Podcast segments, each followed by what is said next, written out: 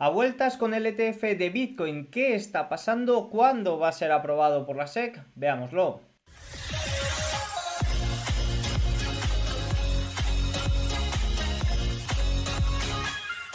Muy buenas a todos y bienvenidos un día más al canal. Hoy es miércoles 3 de enero de 2024 y en este momento son las 21.19 hora española, 15.19 horario ET.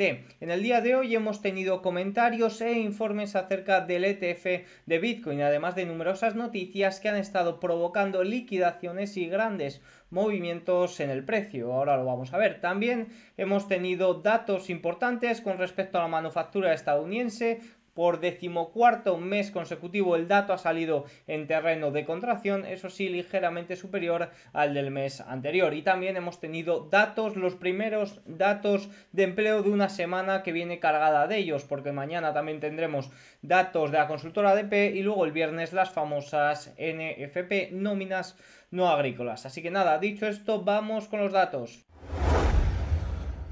Arrancamos haciendo un pequeño comentario sobre la deuda estadounidense. Fíjense que hemos conocido el dato de la deuda estadounidense a cierre de 2023, el 29 de diciembre de 2023, el último viernes, y se situaba en poco más de 34 billones de dólares. Fíjense que esta deuda ha aumentado un billón de dólares en los últimos tres meses, dos billones en los últimos seis meses, cuatro billones en los últimos dos años y 11, 11 billones en los últimos cuatro años. Estamos hablando de que prácticamente un tercio de la deuda estadounidense ha aumentado en los últimos cuatro años. Una auténtica locura el disparate desde el año 2020. Fíjense, vamos a poner un poco en perspectiva con este gráfico tan relevante que nos muestra CeroEx que dice, en el tercer trimestre el Producto Interior Bruto creció un 4,9%, un aumento de 540 147.000 millones de dólares en términos nominales. El déficit presupuestario de Estados Unidos aumentó la friolera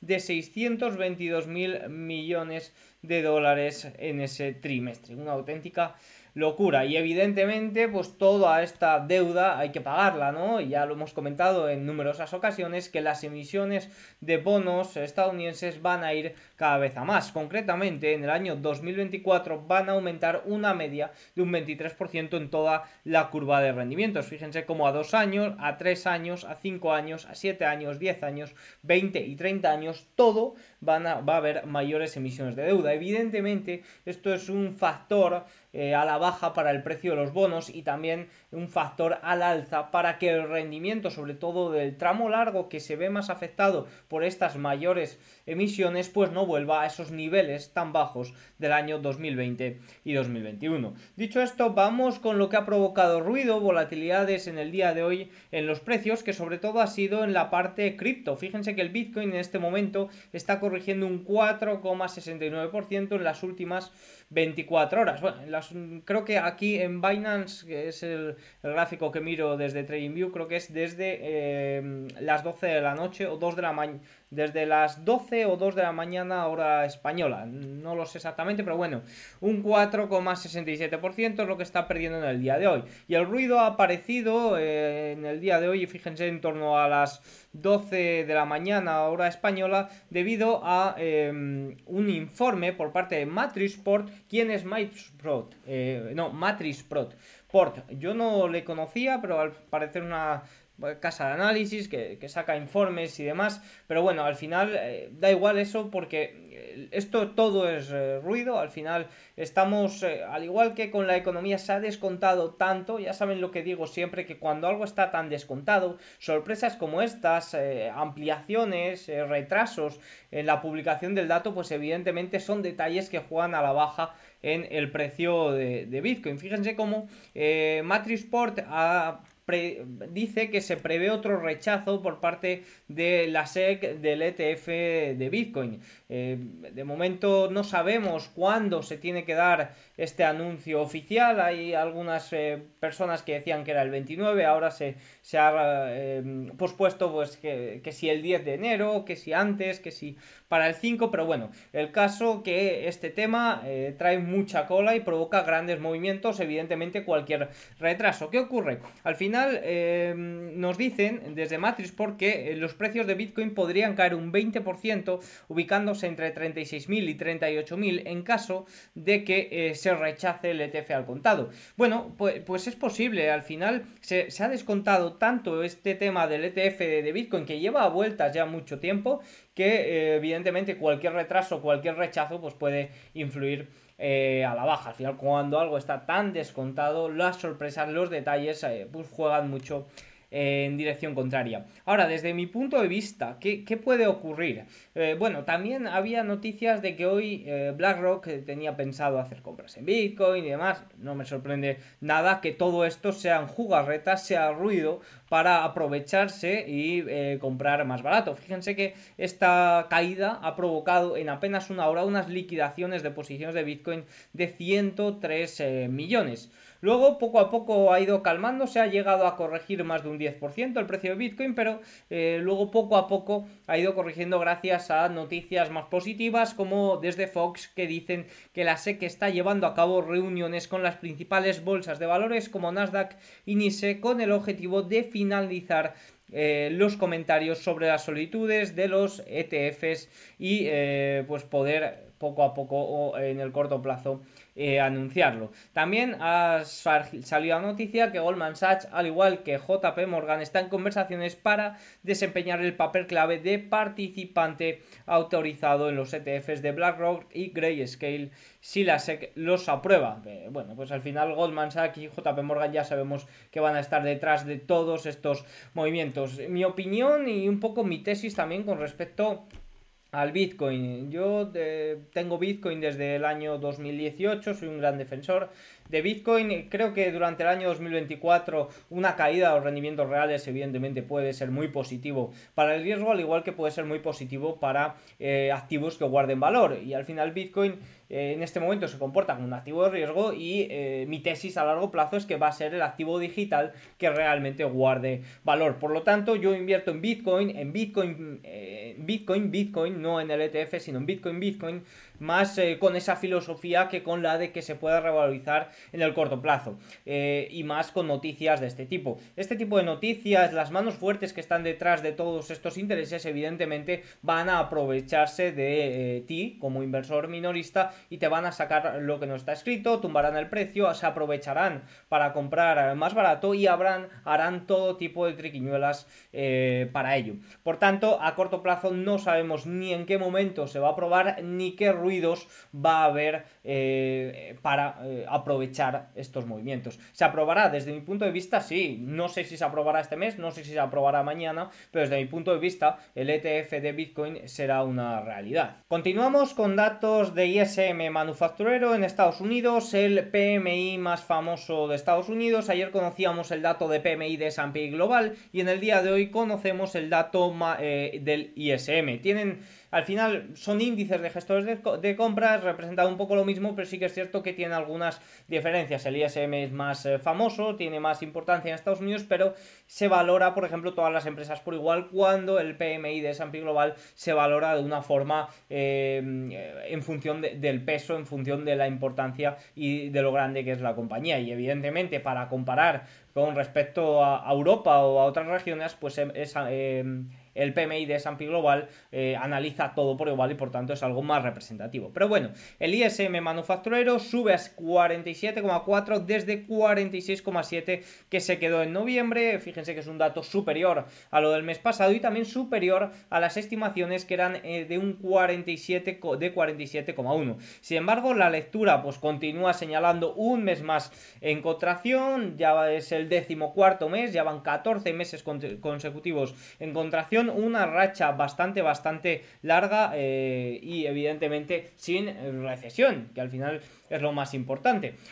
Bueno, eh, pues ya sabemos eh, un poco cómo funciona este tema de la recesión. ¿Habrá recesión en 2024? Bueno, pues evidentemente todo apunta a que si no quieren que haya recesión no habrá recesión. Ya hemos comentado todos eh, lo que ocurre con los datos de empleo, también lo comentaremos de nuevo ahora y el viernes, también hemos comentado todo lo que ocurre en el dato de Producto Interior Bruto, cada vez con mayor peso en la parte de empleo público y eh, sí que es cierto que la debilidad por parte del consumidor de cara al cuarto trimestre parece que va a ser algo más evidente. Veremos el dato de este trimestre, pero de todas formas, un año de elecciones como es 2024 se antoja difícil en cuanto a recesión, aunque los datos, por ejemplo, en la manufactura ya eh, son algo evidente. También hay que, eh, hay que reconocer que la manufactura cada vez va perdiendo peso en Estados Unidos y en general en Occidente frente a los eh, servicios. La producción se recuperó 50,3 frente a 48,5, pero los nuevos pedidos 47,1 frente a 48,3, el empleo 48,1 frente a 45,8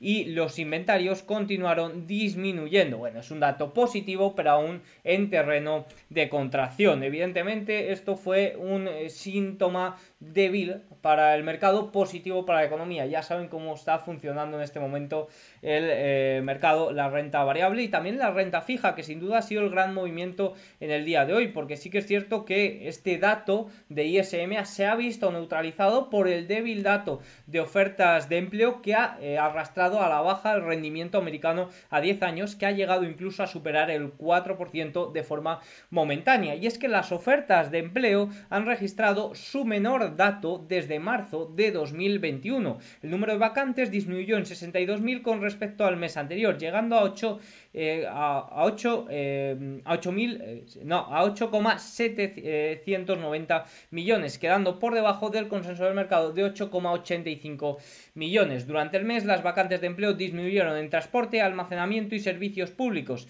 y en el gobierno federal. El noviembre fíjense vamos a entrar un poco más detalle más en detalle en el dato de empleo de ofertas de empleo. En noviembre el número de ofertas de empleo para desempleados cayó a solo 1,34 el nivel más bajo desde agosto de 2021 y casi de nuevo en los niveles pre-COVID de 1,3 y muy lejos del récord de 2 alcanzado en 2022. Fíjense cómo ya estamos volviendo a niveles eh, prepandémicos a medida que el número de puestos vacantes cayó al nivel más bajo en más de dos años, el número de personas que dejaron sus trabajos, que es un indicador estrechamente asociado con la solidez del mercado laboral, ya que, pues evidentemente, cuantos más trabajadores dejan el empleo es porque más confían en que van a encontrar un puesto, un empleo de igual salario o de iguales condiciones o incluso superiores. Y cayó en 157.000 a 3,1 471 millones, lo que sitúa el nivel en 3,48 millones informado en eh, febrero de 2020, justo antes de iniciar la pandemia. Ya hemos recuperado y hemos vuelto a esos niveles prepandémicos, pero por entrar un poco más en detalle, el número de contrataciones también se desplomó en noviembre, cayendo en 3 163.000 a 5,465 millones, muy por debajo los niveles pre-COVID. Ojito con esto que es dato débil, débil. El número de contrataciones en servicios profesionales empresariales cayó en la friolera de 163.000 en términos mensuales totales. La caída de 363.000 fue la mayor desde julio del año 2020. Bueno, pues ya estamos viendo como numerosos datos de empleo, estos corresponden a noviembre, ya vimos como las nóminas de noviembre también fueron eh, débiles. Estamos viendo numerosos eh, datos de empleo que se están que están mostrando un enfriamiento bastante grande. ¿Qué pasa? Que luego tenemos un dato de nóminas con un titular muy muy fuerte, revisado a la baja meses posteriores y con una calidad de empleo cuanto menos dudosa. Solo hay que ver cómo el empleo a tiempo parcial está cada vez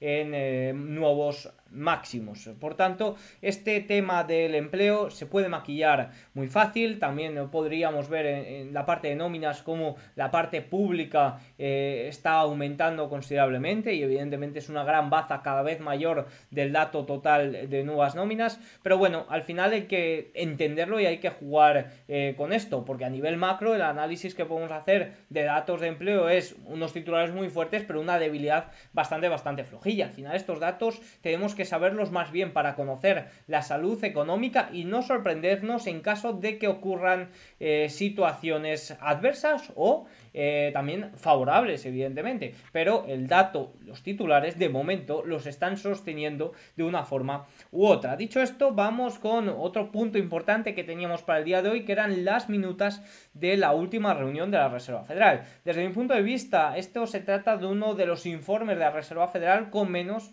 eh, capacidad de reacción o capacidad de sorprender para el mercado. ¿Por qué? Porque se publican tres semanas posteriores a eh, la reunión. Son comentarios que generalmente, y sobre todo ahora, cuando la Reserva Federal tiene tanta influencia y provoca tantos movimientos, cualquier mínimo comentario por parte de sus miembros, pues tiene cada vez menor, eh, sus comentarios pueden estar desfasados.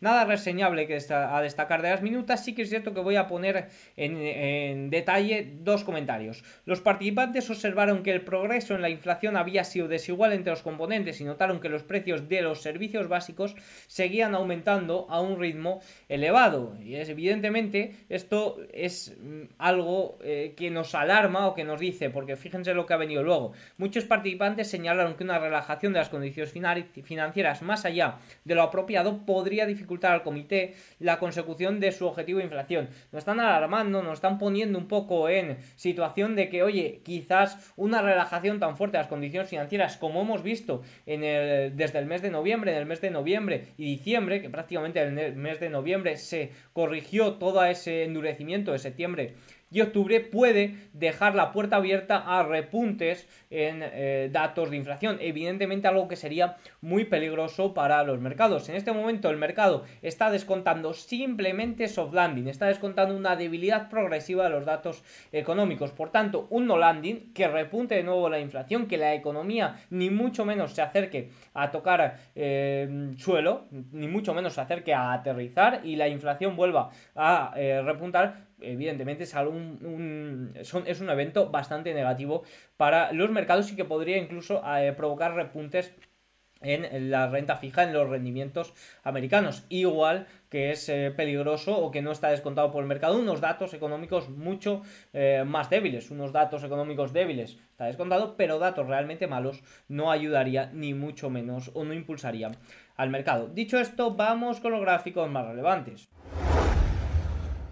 En los últimos 15 minutos del S&P 500 eh, de ayer tuvimos un movimiento bastante alcista. Fíjense en la última gráfica, los últimos 15 minutos. ¿A qué se debe esto? Pues Goldman nos dice que hubo una orden de compra masiva justo antes del cierre de mercado por valor de 7,8 mil millones. Eh, de 7,8 mil millones. Goldman también nos dice en su informe de cierre de ayer que no se estaba viendo no le preocupaba mucho la corrección del mercado de ayer, hoy estamos viendo continuidad. Fíjense que en este momento el S&P 500 está cayendo otro 0,62, eh, pero al final nos dicen que estaban muy extendidos y que ni mucho menos eh, está sorprendiendo. Todavía estamos lejos de niveles importantes de los CTA, que ahí sí que empezaría la cosa a preocuparse. Pero de momento Goldman no nos está advirtiendo. La pata de recompras, recordemos que ya habíamos anunciado que a las últimas semanas de diciembre la parte de las recompras se había bloqueado y por tanto eso era un impulso del mercado durante el mes de noviembre y primera,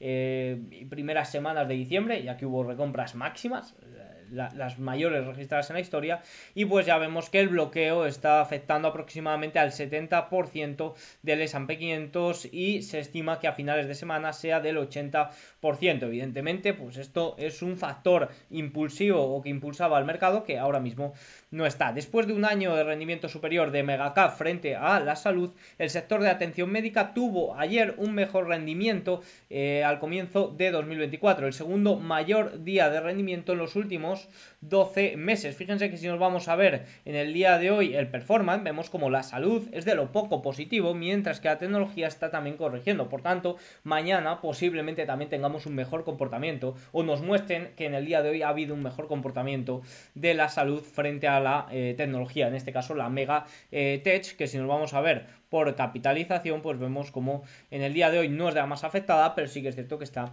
en negativo. Ayer el S&P 500 equiponderado, un poco las pequeñas compañías salvaron más los muebles frente a los 7 magníficos, en el día de hoy viceversa, al revés. El TLT y el S&P 500 cayeron ayer más de un 0,5%, la primera vez que ambos bajan tanto en la primera vez de negociación desde el año 2002. Las bolsas mundiales registraron entradas de solo 172 mil millones de dólares el año pasado, el menor anual desde el año 2019, que incluso hubo salidas. Este es un un dato relevante, el 92,5% de las acciones pertenecen al 10% más rico de los estadounidenses. Se trata de una concentración de la propiedad de acciones sin precedentes. Fíjense cómo ha aumentado en, los últimos años. A ver, evidentemente eh, el ciudadano de a pie cada vez eh, está más empobrecido, pues evidentemente eso no ayuda. Los precios de las viviendas en Manhattan aumentaron por primera vez en más eh, de un año en el cuarto trimestre del año 2023. Fíjense que llevan sin aumentar desde el tercer trimestre del año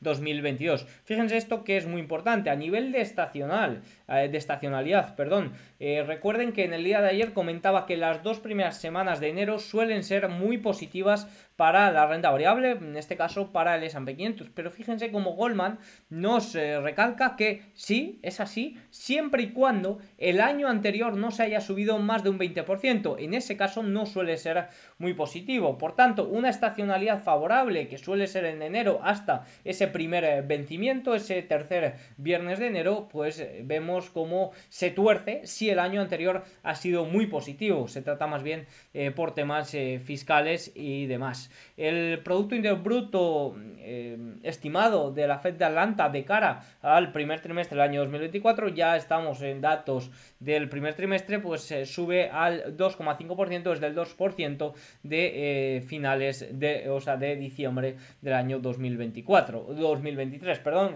haciendo referencia al cuarto trimestre de 2023. Dicho esto, vamos con el cierre de sesión.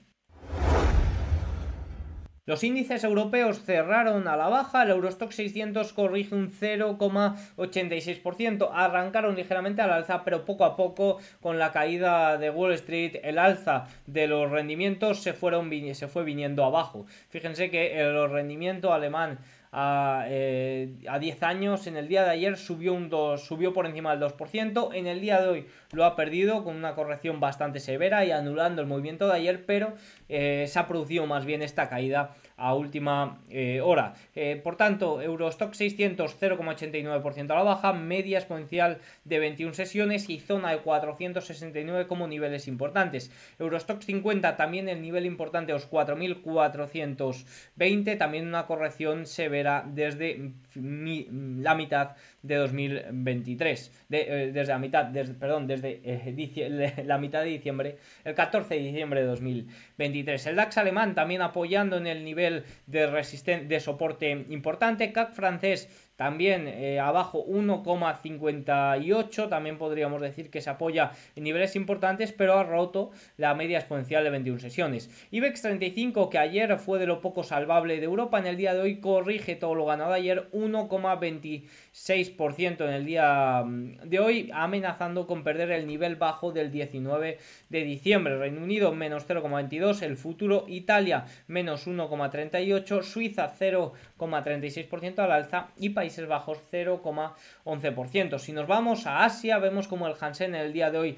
sigue sin levantar cabeza, 0,85% a la baja. Fíjense que estaba intentando desde mediados, desde el 11 de diciembre, recuperar terreno. Fíjense cómo la media de 50 sesiones lo ha frenado. Y fíjense, es que más bien esto se trata de un movimiento esto se trata más bien de, un movimiento de rebote del gato muerto para seguir bajando. ¿Puede seguir bajando? Pues es que no lo sabemos, la verdad. Al final eh, en China ocurre lo que ocurre. Que hay capitulación, que hay salidas masivas de capital Ok, que hay valores extremadamente baratos. Bueno, pues hay valores extremadamente baratos y valores que extremadamente no están baratos y que mucha gente eh, piensa que sí. Por tanto, la situación en China es que mientras que no haya entradas de capital, sí que es cierto que el Banco Central Chino está impulsando, está estimulando la economía eh, para lograr eh, de nuevo hacer repuntarla y que de nuevo los mercados se vean cojan impulso, pero de momento la cosa no tira. Nifty indio 0,69% abajo y Nikkei japonés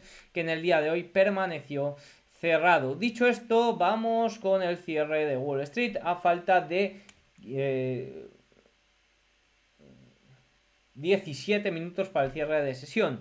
El Dow Jones cierra, eh, bueno, corrige un 0,59%. Fíjense que el peor sector en el día de hoy está siendo el real estate y la pata industrial. De hecho, por eso se está viendo algo más afectado el Dow Jones, que generalmente suele tener un rendimiento superior al S&P 500 y al Nasdaq, evidentemente porque los grandes movimientos lo provocan las megatech. El S&P 500 corrige un 0,69 y el equiponderado que ayer logró mantener un poco los muebles corrige un 1,41% hasta un nivel de soporte importante. Fíjense cómo la amplitud en el día de ayer, pese a la caída del S&P 500, mejoró. ¿Por qué? Porque en el S&P 500 ponderado hubo muchas compañías que lo hicieron bien. Nasdaq 100 corrige un 0,99% amenazando con perder niveles de soporte importantes. ¿Se pueden perder estos niveles? Por supuesto que se pueden perder, sobre todo porque hemos perdido media exponencial de 21 sesiones y tenemos un movimiento al alza durante los últimos meses del el año 2023 que no beneficia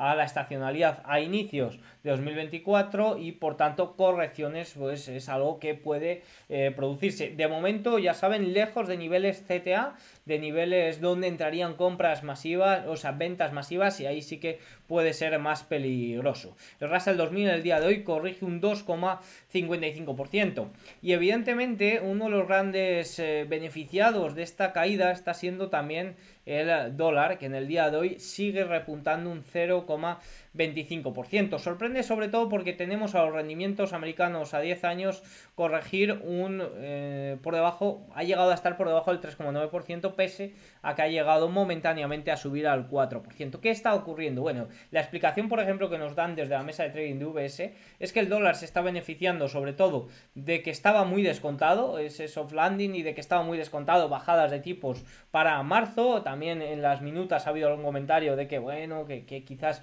haya que mantener tipos más altos por más tiempo, ya saben lo típico y evidentemente pues eso puede beneficiar al dólar. ¿Qué ocurre en los rendimientos? Pues es que los rendimientos se han girado exactamente cuando hemos conocido el dato de ofertas de empleo JOLTS, un dato muy muy débil, ya ven que es el dato más débil desde marzo de 2021, es una realidad que el empleo se está enfriando, es una realidad que la economía estadounidense se está debilitando y es que quizás los rendimientos están descontando unos datos económicos peores de lo que nos podríamos esperar o que estaría eh, eh, descontando el S&P 500. Ya lo decía Harnett, que decía eh, caídas del 5 al 4%, debilidad económica, positivo para las bolsas, pero ojito si el rendimiento a 10 años se encuentra por debajo del 4%. Y de momento vemos que no lo quiere superar. Sí que es cierto que durante buena parte de la sesión ha acompañado este movimiento. Y en el día de hoy, fíjense que si nos vamos a ver los market leaders, están aguantando el tipo generalmente bastante bien, excepto bueno, Apple, que, que, ya corregía en el día de ayer y que se apoya en un nivel de soporte importante. Eh, y Tesla, que en el día de hoy está siendo el gran afectado, ayer era el único que se salvaba y en el día de hoy el riesgo se está viendo muy afectado también en la pata de Tesla que corrige casi un 4%. Recordemos que Tesla presentó unos datos de entregas y fabricación superando las estimaciones, pero ayer se conoció que perdió esa, eh, perdió esa autoridad, esa corona como el mayor, eh, el que más entregas de vehículos eléctricos realiza. Microsoft 0,08% abajo, Amazon 0,7%, Google ligeramente al alza 0,7% arriba y Meta 0,44%. Bueno, en general los 7 magníficos corrigiendo, aunque sí que es cierto que sosteniendo la gran corrección que tuvimos en el día de ayer impulsada por Apple, a excepción de Tesla. Si nos vamos a ver un poco otro tipo de activos, vemos como el VIX en el día de ayer eh, eh, repuntaba, incluso llegó a tener momentáneamente uno de los mayores repuntes en mucho tiempo, pero sí que es cierto que se vino abajo. En el día de hoy, eh, a falta de estos maquillajes de los últimos 15 minutos, veremos a ver si hoy también se produce, vemos al VIX intentando recuperar el nivel de los 14. El West Texas en el día de hoy sube un 3,68%, un gran impulso después de atentados de Irán y numerosos comentarios acerca de problemas en Libia, acerca de de las extracciones y del de, eh, transporte de petróleo. Por tanto, evidentemente, todo este tipo de comentarios sobre la cadena de suministro, sobre la parte de la oferta, pues beneficia o está impulsando mucho al petróleo, que se está moviendo mucho últimamente por este tipo de noticias, conflictos y demás. El oro en el día de hoy corrige un 0,83%, ha llegado a corregir más ante el alza del petróleo, o sea, del petróleo, del dólar. El Bitcoin 4,91% abajo en este momento. La pata de los bonos ligeramente al alza, 0,43 el día de hoy. El ETF LT dólar ya lo hemos visto y fíjense que si nos vamos a ver el dólar yen se está fortaleciendo frente a la moneda japonesa un 0,87%. Dicho esto, vamos a pegar un último repaso a lo que tenemos mañana. Para mañana tendremos datos importantes de inflación. Francia, también tendremos PMI de servicios y compuesto en toda la eurozona. También tendremos datos de inflación en Alemania importantes y también tendremos datos de PMI de servicios en Estados Unidos. Fíjense, eh, el ISM no, el ISM creo que es el viernes, fíjense, aquí el ISM es el viernes, pero sí que tendremos mañana el dato de PMI de P Global de Estados Unidos y luego también tendremos datos de empleo de la consultora ADP y de eh, peticiones semanales de subsidio como cada jueves. Así que nada, dicho esto, tienen eh, todos los datos, espero que les haya gustado el vídeo, si es así, hacedmelo saber con un like, un comentario y nos vemos mañana. Chao.